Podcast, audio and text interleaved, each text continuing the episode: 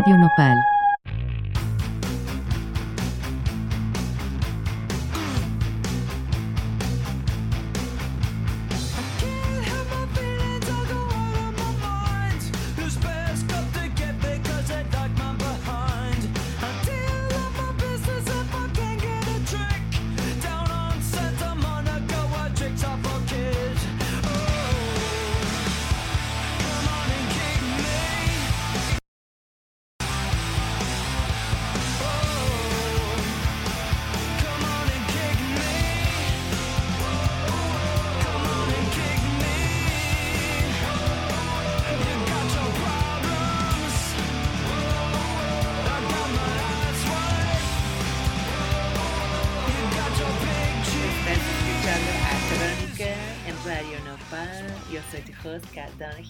Este que suena es Hash Pipe por Weezer.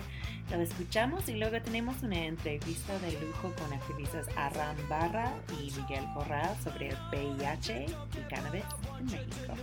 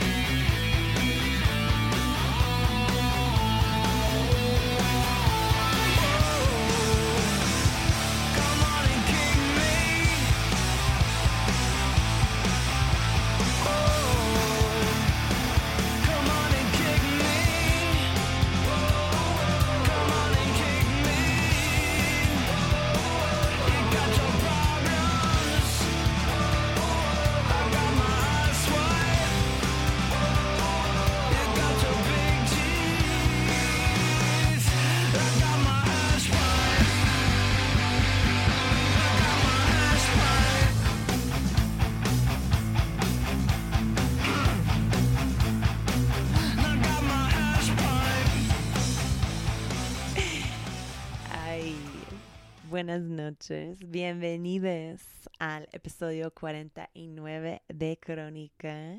Este episodio está saliendo el 24 de junio, así que feliz Pride a todos.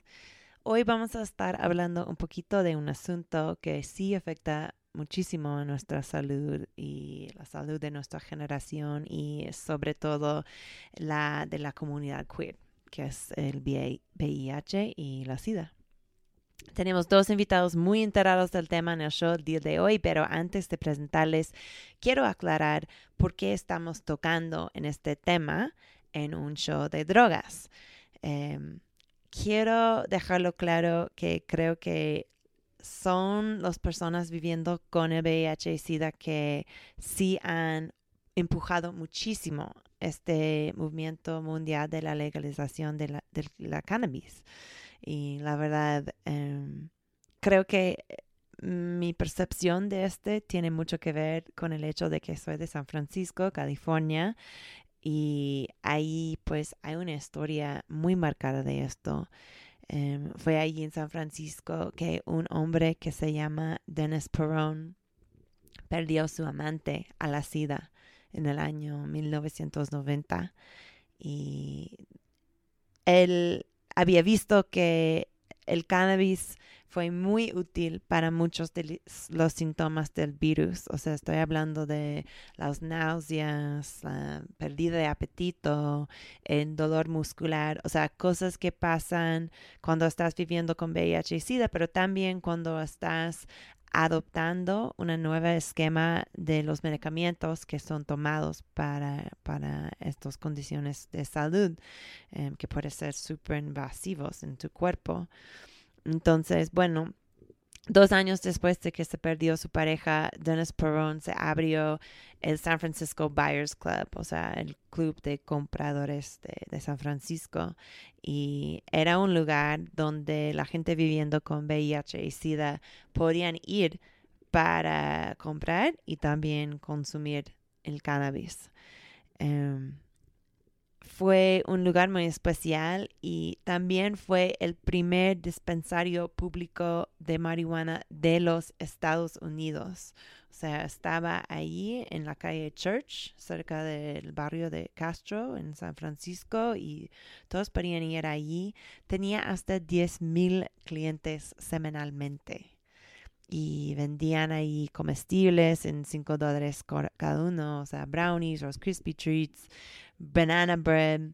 Y también vendían flor californiano y mexicano, que fue muy común en el mercado de California en este, en este periodo. Em, en 1996, el club fue saqueado por la policía y este tomó lugar en un contexto bastante político. Eh, había una iniciativa en que iban a votar la gente de California que se llamó Proposición 215, que era, pues, era justamente em, la legalización de la marihuana medicinal. Entonces, creo que la policía pensé, pensaban que por cerrar el club iban a demostrar que esas personas eran criminales y que la marihuana medicinal no podía ser legal, pero eh, lo que pasó fue el contrario. O sea, un mes después de que cerraron el club, eh, los votantes aprobaron Proposición 215, o sea, legalizaron la marihuana medicinal. Dennis Perón había ayudado a, escribir esta legislación, o digo, esta, esta iniciativa, y no fue la única persona que estaba involucrado en, esto, que, tenía experiencia con, el cannabis como tratamiento para el VIH-Sida. Eh, también hay que mencionar la leyenda Mary Jane Rathburn, también conocido como Brownie Mary.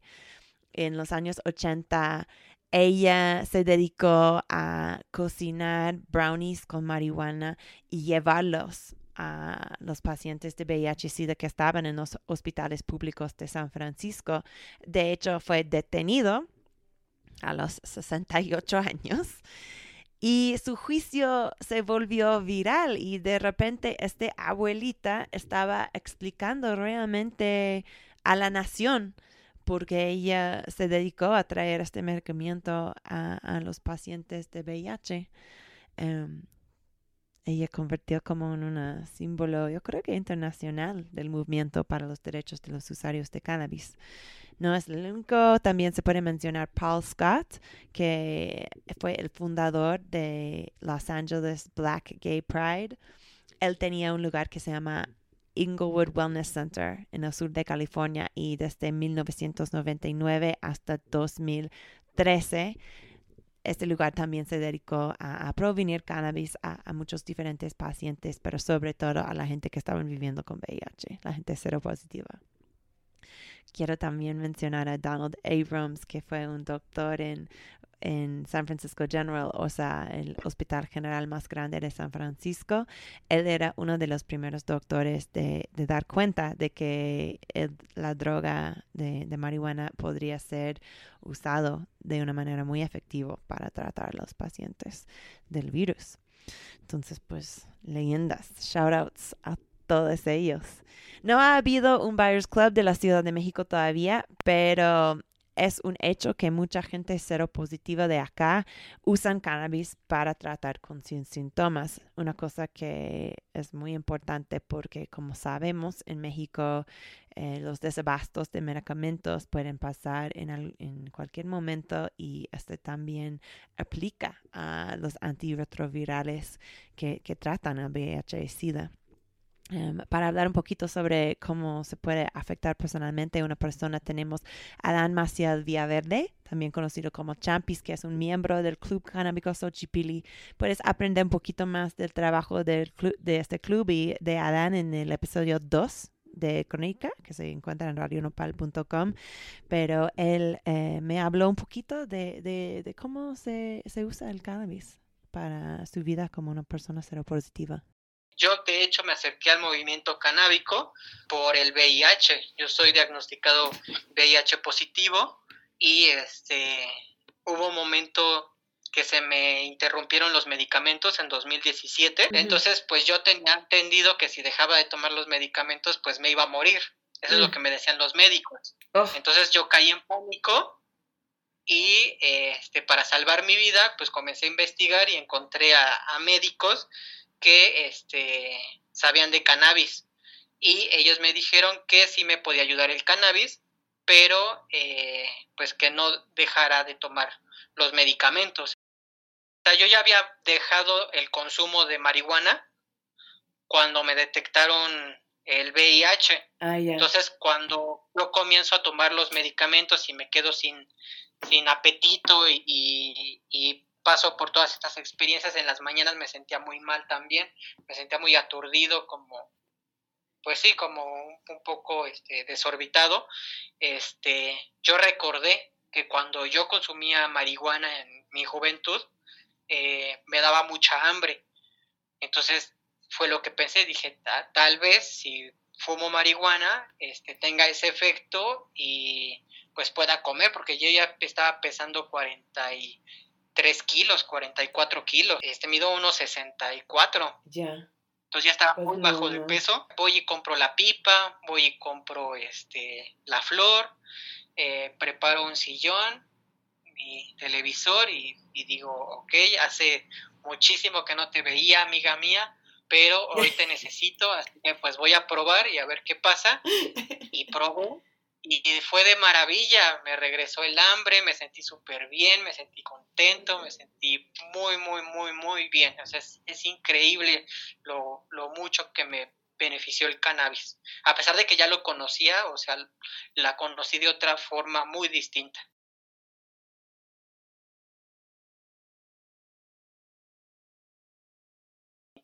Bueno, ese fue Champis Villaverde hablándonos de su experiencia con el cannabis, con el tratamiento de sus síntomas de VIH. Em, pero para aprender más de qué estamos enfrentando hoy en México en términos de, de VIH, quiero presentar a mis invitados del día de hoy. Eh, hacen muchas cosas. Entonces creo que estas introducciones van a, no van a ser suficientes y nos van a tener que rellenar unos huecos. Pero Alan Barra trabaja para el Open Society Foundations, es maestro en política y administración pública por New York University y University College London. Trabaja como consultor independiente en temas de salud, seguridad y derechos humanos. Sumió una posición inolvidable en la historia del cannabis mexicano cuando la, la Corte Suprema otorgó el quinto amparo para el consumo y cultivo marihuana a él. Así es. Hola, Adam. Bienvenido. También tenemos con nosotros Miguel Corral. Es originalmente de Tijuana y actualmente trabaja para Fronteras Unidas Pro Salud. Ha sido una activista hace mucho trabajando en las áreas de VIH y derechos humanos y ayudó a organizar el primer encuentro nacional de jóvenes LGBTQ. Y según su Twitter es un stand de Selena Gómez. Eh, sí, muy recientemente sí. no esperaba eso. no, pero bueno, a mí me cae bien la Celina. a mí también, tiene un trasplante de riñón como yo, entonces me cae muy bien. órale, una conexión fuerte entonces. Pues muchas gracias a los dos por estar con nosotros en Radio Nopal el día de hoy. Es un honor tenerles. Eh, quería em, hablar un poquito al principio de, números para dar dar nuestros escuchantes como una idea de qué tan grande esta publicación de gente viviendo con VIH y SIDA es, o sea, ¿cuánta gente aquí en México eh, están viviendo con, con este virus? Eh, más o menos. ¿Tú sabes? Pues sí, en el país, según el, el, último como reporte epidemiológico del Centro Nacional de SIDA, que es quien lleva la respuesta nacional, la rectoría, en el país hay más o menos 257 mil personas viviendo con VIH. Ah, la cuestión es que es, sabemos que ese es un número pues una aproximación estadística solamente, porque en realidad es posible decir que por cada persona que vive con VIH hay dos personas que no conocen su diagnóstico todavía. Wow. Sí. Wow, wow, wow. Ok. ¿Y, ¿Y qué podemos decir como, o sea, este número está creciendo, está, está, o sea, estamos viendo, o sea, estamos viendo más gente siendo diagnosticado por, de, de esto en México o menos, o qué es el trend? Estamos atravesando eh, una realidad bien complicada ahorita en la epidemia del VIH o en la respuesta a la epidemia del VIH en el país. Yo en, eh, yo en, en general, los últimos meses lo que he estado diciendo y que he tratado de poner atención es que estamos frente a un desmantelamiento de la respuesta nacional al VIH, mm. porque no es, es muy, muy... Uh, eh, ahora común escuchar sobre la falta eh, o la crisis que pudiera venirse de la falta de medicamentos para personas que viven con VIH, pero en general ese es un aspecto de algunos otros que también están en juego en este momento, ¿no? Y uno de esos tiene que ver justamente con, por ejemplo, el número de personas que, que han fallecido por eh, causas relacionadas con el SIDA en los últimos años. Según el informe de defunciones del INEGI en el 2020, Ah, en México se registró un aumento a 4.2 puntos porcentuales uh, de personas que fallecieron por causas relacionadas con el VIH.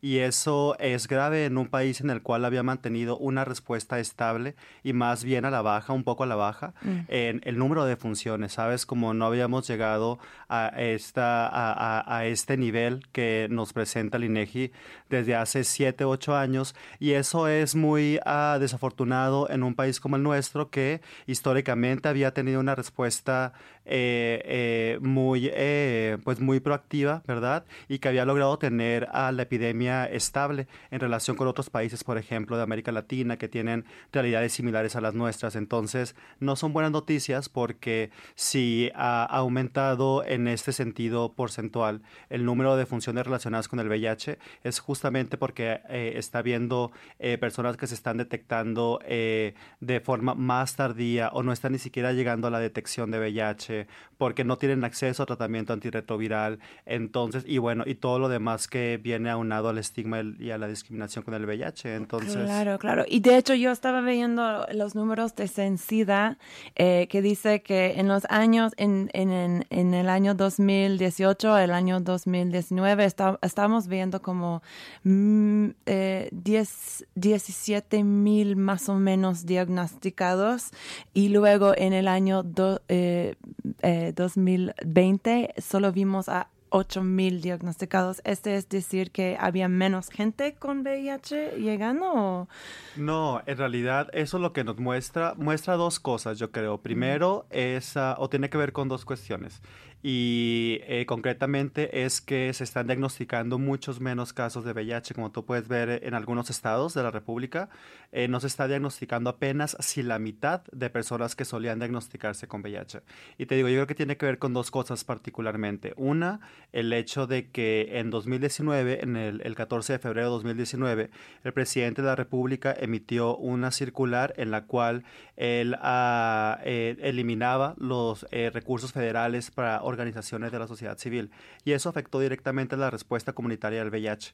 La respuesta comunitaria, las organizaciones, las organizaciones de base comunitaria, eh, activistas con VIH, eran quien pues hacían mucho de ese trabajo de diagnóstico oportuno, de aplicar pruebas rápidas y no solamente en sus oficinas, ¿no? Eh, generalmente lo que hace la sociedad civil, las organizaciones, los colectivos, es ir a los puntos de encuentro donde se encuentran las poblaciones que están en mayor riesgo de infectarse del VIH. Por ejemplo, tiene tienes en ciudades como Tijuana, como Ciudad Juárez, organizaciones que van a los picaderos, que son como los puntos donde la gente eh, usa drogas inyectadas para intercambiar jeringas de tal forma que se reduzca el número de infecciones en esa población, o tienes organizaciones que van a bares gays o, a, puntos de encuentro gay a hacer el mismo trabajo de prevención, de detección, y sin recurso federal, todo ese trabajo se dejó de hacer. Entonces yo creo que esa es una de las razones por las cuales tenemos menos diagnósticos ahora. Y la otra es que, por supuesto, vino la epidemia del COVID y eso implicó que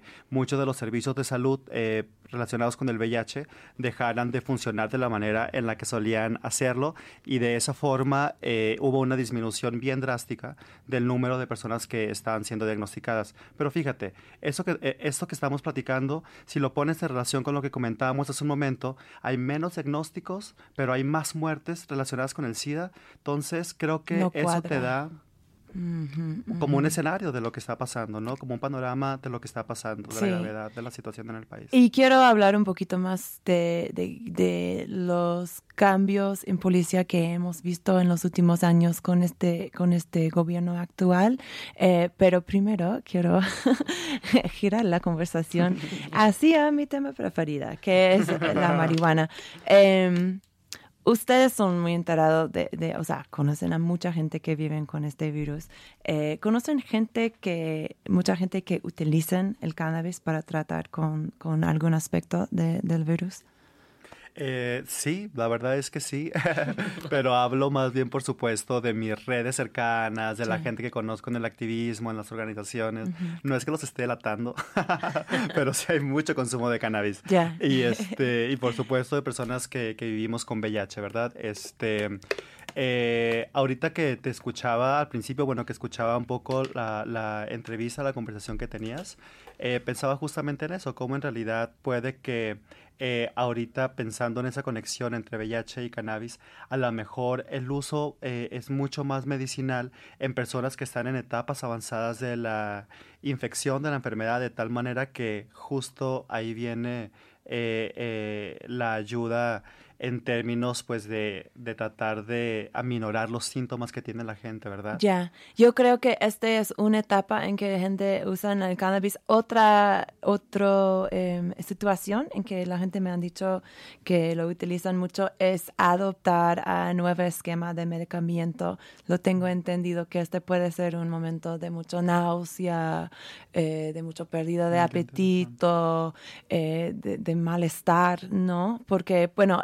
o sea, hay estudios que, que, dicen que la marihuana, que sugieren, necesitamos más estudios, ¿no? Para, para decir que sí, pero hay estudios que sí sugieren que el cannabis sí ayuda con, con estos, ¿no? Con la náusea, con el apetito, eh, con el dolor aparte. Eh, pero también creo que hay una cuestión de que tú y yo estuvimos hablando antes del show, Miguel, que era eh, de, de usar el cannabis para pues temas emocionales, ¿no? Que a veces se puede ver como un uso recreativo, ¿no? Pero pues tal vez el recreativo nos, nos sana, ¿no? Como nos ayuda un poquito. Em, eso fue, fue mi percepción. Adam, tú conoces muchos, muchos pachecos, por lo menos. no, creo que, digamos, más allá del, del, del relato anecdótico, que es verdad, también en mi círculo, como muchas personas que viven con VIH consumen cannabis, eh, y, es verdad también lo que dices sobre, digamos, cómo la evidencia científica ha hablado, pues no solo sobre VIH, ¿no? También otras enfermedades eh, del sistema inmune, eh, incluso, bueno, otras cosas, ¿no? Epilepsia, cáncer, etcétera. Eh, y, de muchos de esos estudios, digamos, se, se, puede sacar esta idea general sobre el tema del hambre, sobre el tema de los mareos, como del malestar en general, digamos, de la cabeza nublada, de mm. la pesadumbre, etcétera, incluso con el ánimo, como dices, un poco utilizando esa palabra de, recreativo y con la salud mental. Eh, más allá del, de, digamos, lo que dice la literatura científica sobre los posibles usos o los usos eh, de la marihuana, del cannabis, eh, los usos medicinales, creo que hay una cosa bien interesante y lo estamos platicando antes del, show también, que es que tradicionalmente, digamos, el movimiento eh, que aboga por los derechos de las personas que viven con VIH, el movimiento incluso LGBT, eh, queer y, el movimiento de legalización son como movimientos que, aunque muchas de las personas se conocen, funcionan como de manera paralela en estrategia eh, y no necesariamente, eh, digamos, hay, hay, como una capilaridad de ideas, de apoyos, de estrategias que, que, tendría que ser muy obvia, o parece que, que debería de ser obvia, pero no ha sido así. Eh, y creo que esa es una conversación pues muy interesante que además te agradezco que pongas en, en el mes de Pride como esa intersección, ¿no? Del, del, tema, no solo drogas en general, porque como Mike ya dijo, digamos, hay, hay varios usos de drogas, sobre todo inyectados, eh, que tienen como altas prevalencias históricamente eh, de VIH en el mundo, ¿no? Si uno mira Europa del Este, el sudeste asiático, etcétera, muchas de las personas que viven con VIH son también usuarias de drogas y también tienen malas prácticas en términos de reducción de daños como compartir jeringas, etcétera. Entonces, como hay, hay, si hay un espacio donde esa intersección entre LGBT, incluso diría trabajadoras sexuales y usuarios de drogas eh, y personas con VIH es como muy, mucho más cercana. Eh, en el caso de México, como, como tú sabes, el, uso de inyectables es mucho más bajo, es muy focalizado en ciertas poblaciones, en algunas ciudades del país, eh, sobre todo en población de calle y en población que está en prisión.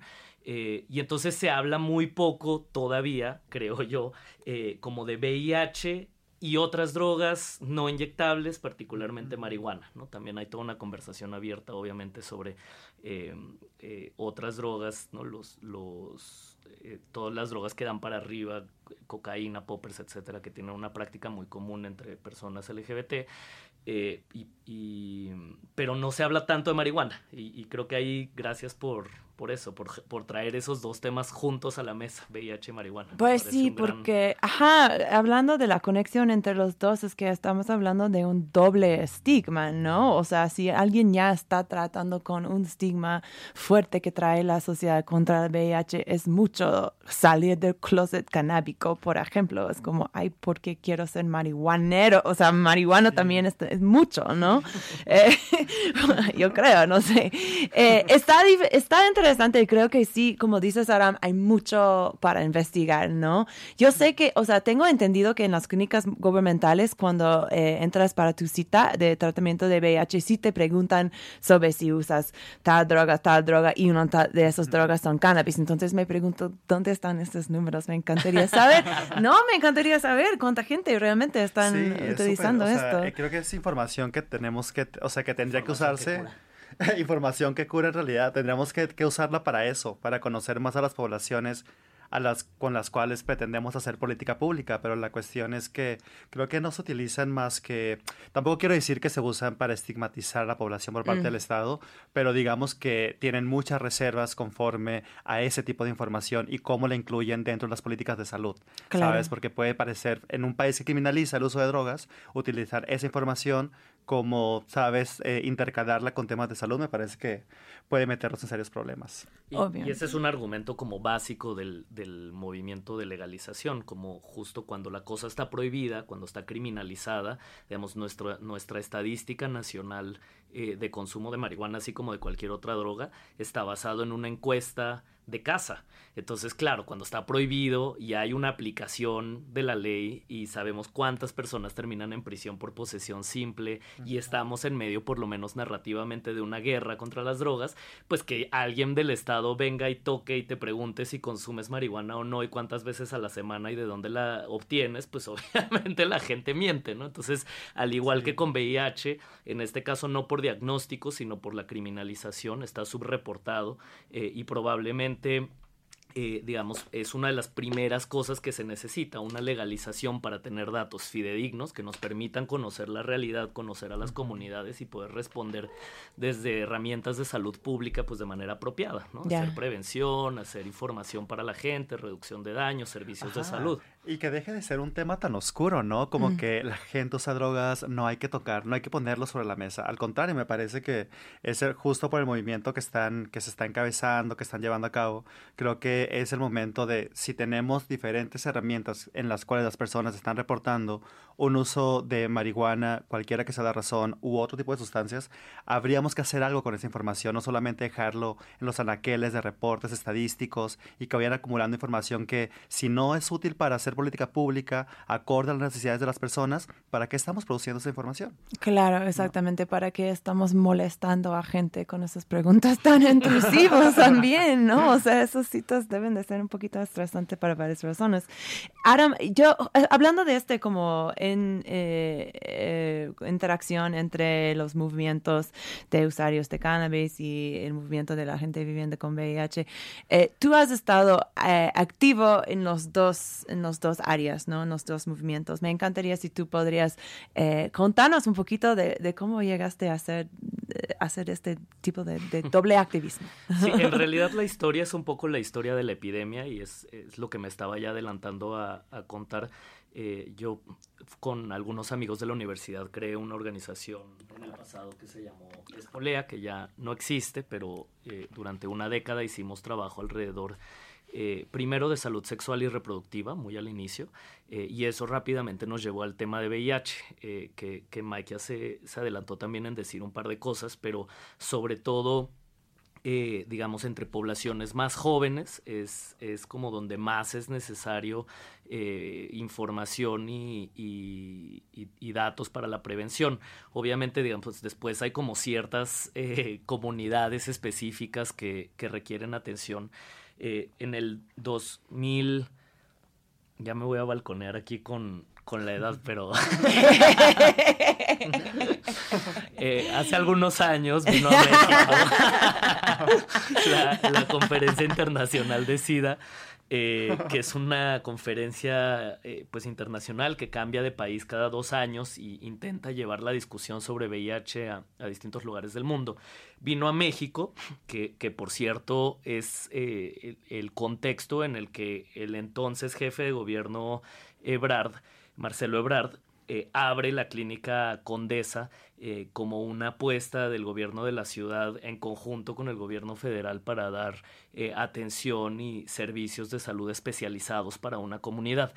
solo lo traigo a la mesa porque es un poco digamos, en dónde estaba, en dónde estaba la política pública de ese entonces frente a lo que está relatando Mike el día de hoy y por qué estamos frente a una posible crisis o que esta pandemia del, del, del, VIH se pueda salir de control también, en el caso mexicano.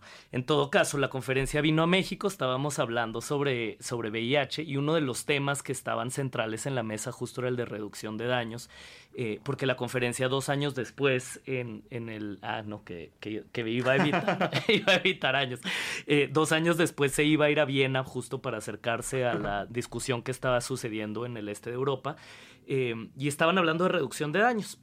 Y junto con pues amigos, gente que estaban ahí, yo creo que en esa época es cuando te conocí a ti además. Puede ser. había la pregunta si queremos trabajar el tema de reducción de daños para uso de drogas, ¿qué significa en el contexto mexicano o incluso ampliaría la pregunta al contexto latinoamericano, eh, donde, como ya dije, la prevalencia de uso inyectado es mucho más bajo. Yo me atrevería a decir que por un asunto cultural, como a los mexicanos no nos gusta tanto inyectarnos. Qué bueno. Em, pero, pero no sé, es una hipótesis y obviamente se puede discutir. El asunto es que eh, no, pues encontramos con que no había mucha gente pensando esa pregunta. ¿Qué significa la reducción de daños eh, para el uso de inhalables, para el uso de marihuana, de cocaína, eh, que son las drogas ilegales de principal uso en México y en, y en Centroamérica y en, y en, gran parte de la región? ¿Qué significa la reducción de daños para el alcohol y el tabaco, que son dos drogas que se abusan muchísimo por, por los grupos, sobre todo más jóvenes? Y empezamos a trabajar sobre esa pregunta, grupos de estudio, digamos, conversaciones entre grupos de usuarios, entre personas afectadas. Eh, y eventualmente eso nos llevó como a plantear algunas líneas generales de, reducción de daños, subirnos a la discusión sobre drogas. eh, con, con una con, una problemática muy importante que fue, para decirlo en pocas palabras, la llegada del presidente Felipe Calderón al gobierno mexicano, que fue, digamos, cuando, un problemón, porque fue cuando se lanza, eh, digamos, explícitamente la guerra contra las drogas. Muchas de esas políticas de criminalización, de persecución ya existían, eh, pero a partir de ese momento, digamos, hay, hay una explosión principalmente de la militarización. Y entonces la pregunta se volvió más amplia es no solamente cuáles son las políticas que el Estado mexicano tiene que instrumentar de reducción de daños eh, como una política de salud para una realidad que es que la gente, independientemente de nuestra moralidad y de si nos gusta o no nos gusta, la gente consume drogas. Entonces, eh, ¿cuáles son los servicios de salud que el Estado tiene que dar a esa población? Pero y después, una siguiente pregunta que es, ¿cómo aliviamos los daños, no de las drogas, de la política de prohibición de las drogas, mm. que es lo que en realidad mata a la gente mucho más que las drogas y que es lo que en realidad ha hecho de este país una sangría. Eh, y yo creo que, digamos, ahí, pues obviamente hubo una evolución. Eh, el día de hoy yo no me considero tan activo en el, en el tema de VIH. Eh, digamos, conozco a varias de las organizaciones trabajando en el espacio y, y acompaño y obviamente apoyo. Eh, creo que el día de hoy eh, es un buen momento como para replantearse cuáles son los próximos pasos, ¿no? Sobre todo frente a una crisis potencial eh, de VIH en el país, donde hay un problema de desabasto porque se cambió, digamos, la estructura de abastecimiento que había hacia el país para la compra de, antirretrovirales por parte del Estado y después la distribución a lo largo y ancho del territorio, pero después con un avance sustancial que hubo en la discusión de las drogas. Y, y, creo que el punto de entrada que hiciste para esta conversación, Caitlin, es, clave, eh, que es eh, el tema medicinal. Cuando nosotros estábamos debatiendo política de drogas y empezamos a presentar iniciativas de ley y nada de eso estaba funcionando y nos fuimos a la corte, eh, el primer caso que logró destrabar la discusión incluso adentro del Poder Judicial fue el caso de Grace Elizalde, que es esta niña que tiene epilepsia en, en Monterrey y que estaba pidiendo acceso legal, digamos, a, CBD, a una sustancia no psicoactiva que está relacionada con la marihuana, ¿no? Que se sale de ahí, digamos. Eh, y eso demostró la, la, hipocresía del Estado frente a las drogas, pero además nos demostró eh, una capacidad de empatía por parte de la población mexicana, de las y los mexicanos, eh, cuando entienden el tema de fondo. Y cuando presentamos el caso médico de Grace de manera profunda, eh, el, hicimos polling antes y, después de, sacar el caso, y en dos semanas la opinión pública se movió 20%. Entonces, antes de conocer el caso, el 60% de los mexicanos estaban en contra de la marihuana medicinal. Después de conocer el caso y de que la gente lo discutió hasta en el el TV Notas y en eh, los medios este, más masivos y, tradicionales, eh, la opinión pública cambió para estar 60% a favor de marihuana médica. Lo cual es un paralelo muy importante con el movimiento de VIH, ¿no? Porque este también ha sido impulsado por gente justamente siendo abierto sobre su estatus y poniendo, mira, mírame, yo soy una persona que está viviendo con VIH. Yo, perdón por interrumpirte, no, no. ese fue tu punto. no, bienvenida. Eh, eso es un poco la historia. Que quizás, digamos, la, la, resumo al final diciendo o, resaltando lo que ya dije, que creo que estamos en un muy buen momento en México para plantearnos esa pregunta. ¿Qué sigue en esta intersección entre la salud sexual y reproductiva, el VIH como una epidemia particular que cohesiona además a varios grupos, eh, la reducción de daños para el uso de drogas no inyectables eh, y una transformación en la política de drogas para llevarla de la a la legalización. Eh, creo que eso abre un espacio donde junto a las autoridades de salud y además en un año post pandemia donde México se dedicó, gracias al subsecretario, a entender cómo funcionan las pandemias y las herramientas de salud pública que tiene el Estado para responder a ellas, preguntarse digamos, cuál va a ser nuestra nueva política de salud frente a la salud sexual y frente al, al VIH y las drogas. Va, y vamos a, ir a estos temas justamente después de este break musical. La próxima canción que vamos a escuchar es Lassie, es por la rapera argentina La Waji y El Gante. Regresamos ahora con más crónica. Eh. La Joaquín. Elegante que lo que. Vos querés que me emborrache, original rache Toto privilegiado pa' que de amor te me empache. Es solo una noche, no te me enganche. Cadena de oro, mini shorina y guarache. Yo prendí a fuego vos que quieres darme leña. Culo grande, cintura pequeña. Anda vino No sabía frontear, pero esta turra se lo enseña Perrita pero inteligente, como Lassie. Soy bandida desde que nací. Sé que no hay otra tota que te lo ajuste así. Pa'lante y para atrás hasta que te venga dentro mía. Mi alma tiene calor, así que vos echale agua. Estoy como la nina porque yo soy tu sicaria. Me gusta que los bravos se peleen por mí. ¿Pa' que me invitan si siempre me pongo así? Tengo el corazón encandelado, como si me hubieras macumbiado. Sentimiento tan pesado, ando con el sentimiento elevado. No me importa nada por si no te habías enterado. Yo quiero que te emborrache, que te agache. Todo un privilegiado cuando hoy te doy un cache. Sé que solo esa noche y te la chance. Tampoco quiero un romance. Vos querés que me emborrache, que me agache. Toto privilegiado porque de amor te me empache. Solo una noche, no te me enganche. Cadena de Ando por el barrio, estilo propio y par de anillos. Contacto con la Joaquín pa' contar la paqui que hice en el pasillo. Cuando me tira el aviso, no fugamos lejos, no escapamos al paraíso. Arrancamos el toque y nos vamos poniendo loco. Cuando ya lo mueve, me deja fuera de foco. Siempre me busca a mí, lo sabes, no me equivoco. Baby, tú me juzgas por la vida que me tocó. En el cairo todos la tienen de matona. Tremenda ladrona. Cuando pasan las 12, ya lo mezcla y se me entona. Es una sicaria. En la cama ya tiene su manía. Es una bandolera. Lo filié en la cartera. Me di cuenta que es la verdadera. Y a mí se me pega, se me pega. Yo quiero que te emborrache, que te agache. Todo un privilegiado cuando hoy te doy un cache. Sé que solo esa noche y te la chance. Tampoco quiero un romance. Vos querés que me emborrache, original rache. Toto privilegiado pa' que de amor te me empache. Es solo una noche, no te me enganche.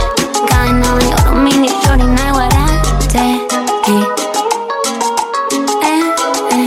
eh. Una bandolera es la verdadera.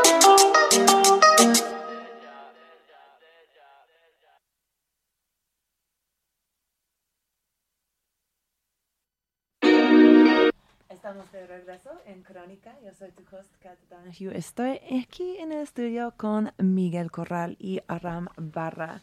Eh, justo estábamos hablando de pues, lo que puede ser el futuro de, de la descriminalización, eh, de, de, qué va a pasar en este movimiento para los derechos de gente con VIH.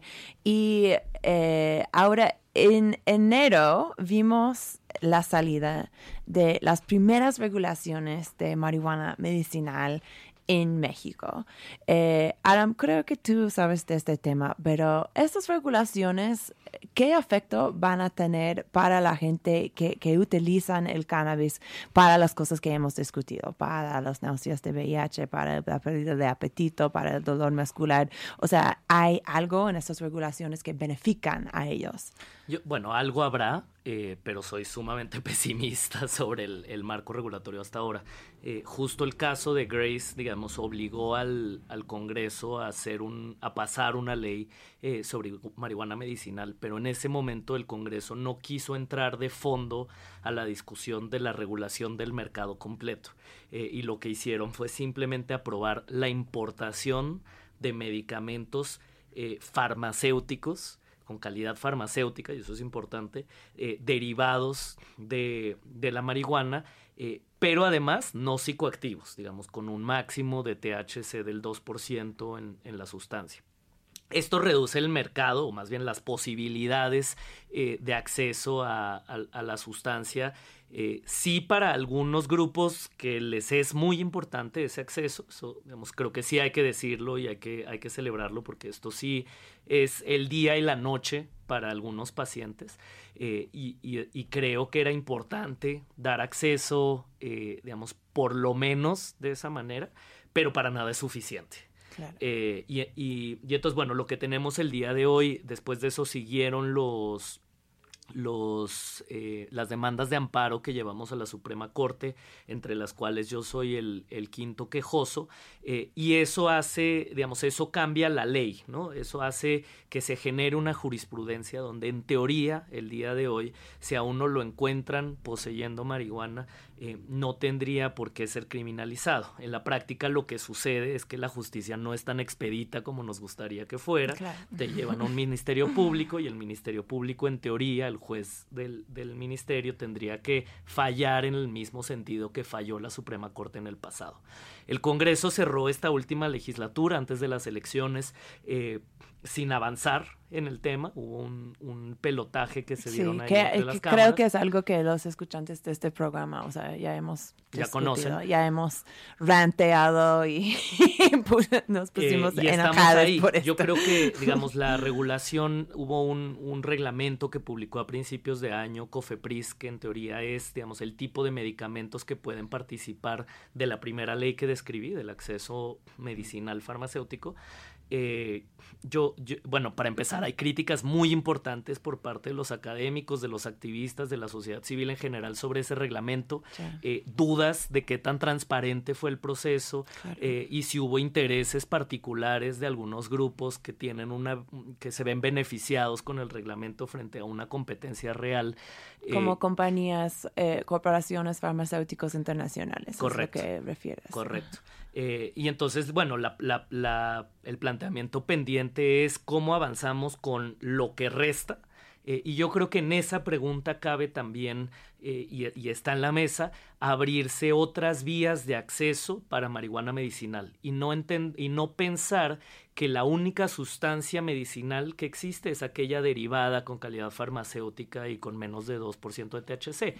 El THC, que es uno de los componentes de los más de 60 cannabinoides que tiene la planta, eh, que es el psicoactivo, y por eso se, se, conoce bien, también tiene usos medicinales y hay literatura al respecto de eso eh, que, que, es importante. Entonces, no limitarnos. Como el dolor, ¿no? Exacto, no limitarnos solamente a CBD eh, y no limitarnos solamente a sustancias de calidad farmacéutica. Que también tienen, a veces llevan precios que son muy afuera del alcance de, Y hay otras formas de acceso a la sustancia y hay otros malestares a los que otras formas de, de sus, otros vehículos, digamos, del, de los cannabinoides eh, pueden ser útiles. Y entonces plantear el autocultivo como una forma de acceso a la marihuana medicinal eh, me parece que es completamente sensato y necesario en el país.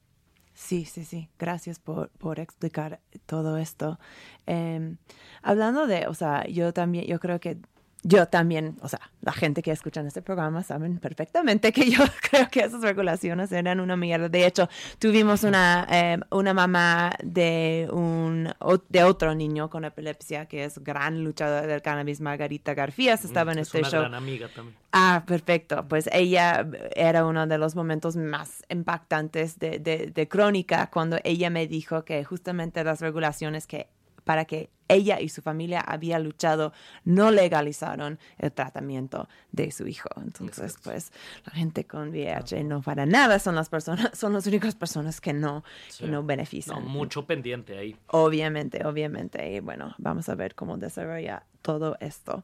Eh, hablando de, de, otros asuntos que están, con quien está enfrentando la gente que vive con VIH y SIDA, eh, he escuchado mucho, ha estado en las noticias mucho y, sé que esta es una cosa que afecta muchos diferentes tipos de medicamentos en, en, México, pero han hablado mucho de los desabastos de medicamentos para eh, el tratamiento de VIH y, SIDA en los años recientes. Em, Miguel, Mike, me encantaría si tú podrías hablarnos un poquito de, de por qué están pasando esos desabastos y en qué momento con ellos nos encontramos. Sí, eh, me parece que es súper importante entender cómo, cómo se están dando las cosas en, en este panorama. Eh, a partir del cambio de, gobierno federal, hace tres años, ahora ha sido ya, este, empezó, empezó a haber eh, problemas en el abasto de medicamentos, digamos 2019, 2020, ahora con esta alerta por desabasto que tenemos en 2021, debido justamente a que hubo un cambio, digamos, en el formato o en el modelo en el que históricamente se había cambiado, se había hecho la compra de medicamentos y la distribución. había, habrá que decir algo importante también. Lo cierto es que eh, este cambio se debió, eh, es como parte de la estrategia, digamos, que tanto ha mencionado el gobierno de, eh, del combate a la corrupción. Y cuando uno observa cómo ha reducido el costo de medicamentos que antirretrovirales que compramos ahora, a través de la modernización de los esquemas y también de estos eh, sistemas, digamos, logísticos, eh, la verdad es que ha habido un eh, ahorro millonario y eso hay que decirlo. Creo que el problema fue cómo se dieron las cosas. creo que este proceso tuvo que haberse hecho mucho más planeado, mucho más sistemáticamente para que no llegáramos a los niveles a los que llegamos. Por ejemplo, en los últimos años lo que ha sucedido es que ha habido momentos en los que no hay suficiente medicamento para personas que con VIH. El medicamento puede que esté, pero no hay formas de distribución que eh, garanticen que la persona reciba el medicamento cuando tiene que recibirlo. Y creo que si bien en 2021 no estamos eh, en el problema de desabasto como lo estuvimos el año pasado o el año antepasado, para nosotros como vocales del Consejo Nacional eh, de, de, SIDA, del CONACIDA, lo importante es justamente empezar a hacer un trabajo previo para que no se repita la historia. Ahora sabemos que, bueno, a principios de año eh, es, empezamos a trabajar directamente con las autoridades en el tema porque nosotros lo que veíamos es que el proceso de compra de medicamentos tenía un retraso de meses, de meses, y eso implicaba que seguramente íbamos a estar en una situación bien, bien comprometida para las personas que con VIH. Y sin embargo, a través de este trabajo conjunto, es decir, de estar haciendo un trabajo de incidencia directa con las autoridades, Ahora lo que tenemos es primero eh, la garantía de que va a haber medicamentos en primera instancia hasta el 30 de junio, pero sabemos que hay medicamentos eh, cuyo abasto alcanza a completar, digamos, eh, algunos otros meses del año. Eso quiere decir que tenemos, a como pensábamos que iba a estar la situación en 2000, perdón, en, en enero, en febrero, la situación es mejor, pero no tenemos garantía de compra de medicamentos, de todos los medicamentos, ni para todo el año.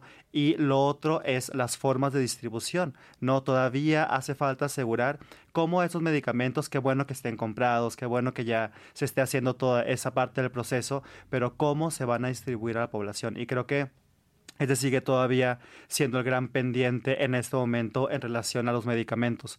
Hay casos aislados, digamos, hay casos aislados de falta de medicamentos. Muchos de los casos se han dado justamente por trabas administrativas en los niveles locales, porque la gente no entiende y porque aparte es súper complicado entender la burocracia de cambiarse de un sistema de salud a otro, etcétera. Y son esos casos los que siguen eh, siendo la alerta justamente de que tenemos que hacer algo para que la historia no se repita este año, digamos, de manera masiva, pero sobre todo empezar a planear la, eh, eh, eso, como hacer la planeación logística para que en 2022 no vuelva a repetir la historia de los últimos tres años. Claro, porque qué bueno que no ha, habido como desabastos que afectan todo el sistema, pero sí he, visto eh, en abril que una clínica en Barranca del Muerto, por ejemplo, tenía uno, la gente estaban ahí bloqueando la calle y todo esto, entonces... Pues sí, ahí estuvimos. ahí estabas tú. Sí, no, y justamente creo que la demanda era esa. Nosotros, la creo que también lo problemático que está pasando es sobre todo la negociación que estamos llevando. Si bien cada semana, cada martes estamos desde hace meses con las autoridades tratando de ver este tema, lo cierto es que no hemos tenido una respuesta por parte del INSABI como merece el tema, una respuesta contundente que asegure que en el país no va a haber problemas de desabasto. Sabemos, hemos tenido, eh, creo que mejor respuesta por parte tanto del CENSIDA como del IMSS como del ISTE, pero el INSABI se retiró de la mesa de negociación e irnos a parar a Barranca del Muerto fuera del INSABI era justamente eso, exigir que las autoridades responsables fueran capaces de darnos una respuesta satisfactoria. No cualquier respuesta, porque también creemos que la, el hecho de pararse a la mesa de negociación y que no han vuelto a sentarse con nosotros es una respuesta muy lamentable, pero necesitamos que nos den respuestas efectivas sobre qué es lo que va a pasar, qué es lo que van a hacer para que esta situación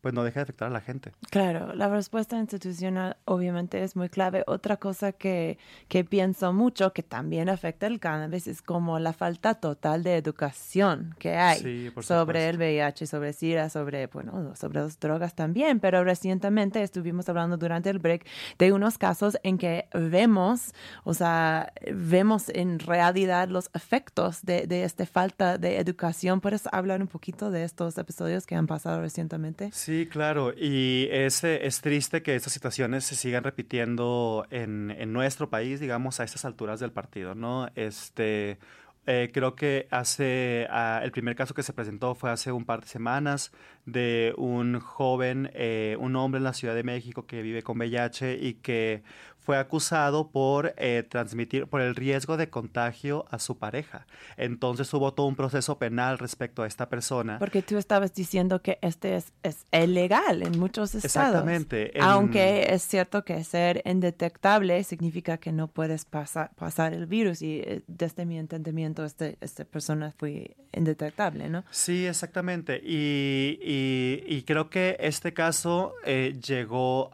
a, para recordarnos justamente eso, que en el país hay, eh, si mal no recuerdo, 29 legislaciones locales que siguen permitiendo que esto se repita, ¿sabes? Que siguen permitiendo que se criminalice esto que le llaman riesgo de contagio cuando se ha demostrado que bajo ninguna circunstancia, en ningún momento de la historia, ha sido una medida efectiva para acabar con el VIH. Al contrario. Al contrario, el hecho de que existan este tipo de leyes hace que la gente esconda su diagnóstico, no tome su tratamiento y muchos otros efectos que lo que hacen es empeorar el panorama de la epidemia, ¿verdad? Entonces, ese es, ese es eh, por un lado. Y lo otro que pasó también es que una persona, eh, un hombre gay también en, en Cancún, en Quintana Roo, fue, con, con VIH, fue asesinado también. Y estos fueron los motivos también por los que sucedió. Entonces, Que creo- había dicho en una fiesta, ¿no? De su estatus eh, y, y lo, lo torturaron. o Sí, sí, sí, sí. Y que definitivamente me parece que, eh, como decías, ¿no? Al principio, creo que estos casos son los que, los que nos dan mucha claridad de la crudeza de la realidad que viven todavía algunos sectores de la población, de las cosas que tenemos que vivir en carne propia por nuestro diagnóstico, por el consumo de sustancias, bueno, de, de, cannabis en este caso, por no decir las demás, eh, y que las cosas, bueno, y que si no empezamos a hacer cambios en ese sentido como legislativos, pero también sociales, culturales, va a ser súper difícil que estas realidades cambien, ¿no? Este, y al contrario, me parece que ahora eh, algo que sucede con las redes sociales es que esos casos se eh, vuelven tan polémicos que por supuesto vemos quienes decimos, no, esto no tiene que suceder, pero por supuesto hay toda una mitad de la población que toma estos casos para decir, claro, esa gente tiene que, ¿sabes? No vas. Es que no, me emocionaste porque Dinos, Aram. creo que el, el- el argumento que estás haciendo y digamos esa polémica que, que se presenta eh, es necesario como tomar un paso atrás para alejarse un poquito de los particulares de la discusión de, o, o del, de- o del tema de VIH y de uso de drogas y pensar que la criminalización, es decir, el, el uso eh, del derecho penal, que es en teoría la última herramienta del Estado para controlar a la población, eh, nunca es una herramienta apropiada para la salud pública. Mm. Entonces, que si queremos trabajar temas de drogas, de salud relacionadas a la sexualidad como el VIH, eh, l- no podemos plantearnos un esquema de criminalización, ¿no? Eh, y creo que eso, digamos, por eso digo hay que dar un paso atrás, porque más allá de lo que la moralidad de la gente crea sobre el VIH, eh, sobre el estigma que la gente plantea sobre ciertas prácticas o ciertas poblaciones, eh, la- la- el tema es esa moralidad no te va a ayudar a resolver el problema, ¿no? Y por eso hay que plantearse esquemas donde es completamente legal, no solo como dijimos al principio para el tema de información, conocer bien la epidemia, conocer bien a las comunidades, eh, sino también para poder acercarse a las personas, ¿no? Cuando, cuando tú intentas ofrecer servicios de salud y en la puerta dice, eh, pero quien entre aquí está criminalizado, pues obviamente la gente no va, ¿no? Eh, y entonces, digamos, y ahí, por ejemplo, una experimentación viejísima, 30 años ya, en Portugal, en Holanda, eh, son las zonas de tolerancia, las, las políticas de no persecución para acercarse con herramientas del Estado como son la salud pública y otros servicios de educación, de vivienda, de empleo, ¿no? política social.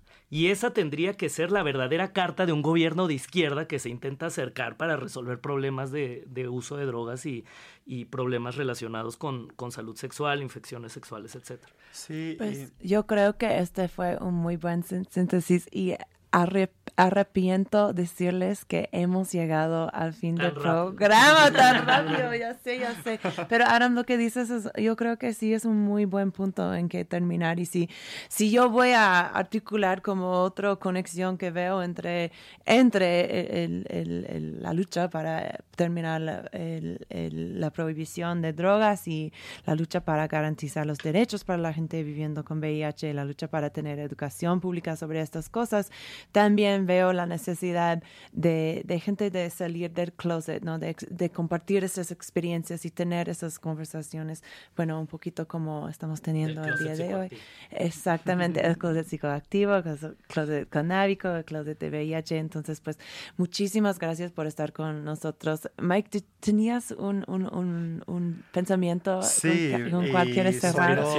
Eh, no, solo decir que justo creo que esa puede ser una entrada eh, magnífica para eh, articular el movimiento de VIH y del uso de drogas, el tema del derecho a la salud y la no criminalización, ¿no? Entonces me parece que esa es una agenda pendiente que ojalá que podamos trabajar eh, colaborativamente, activismos.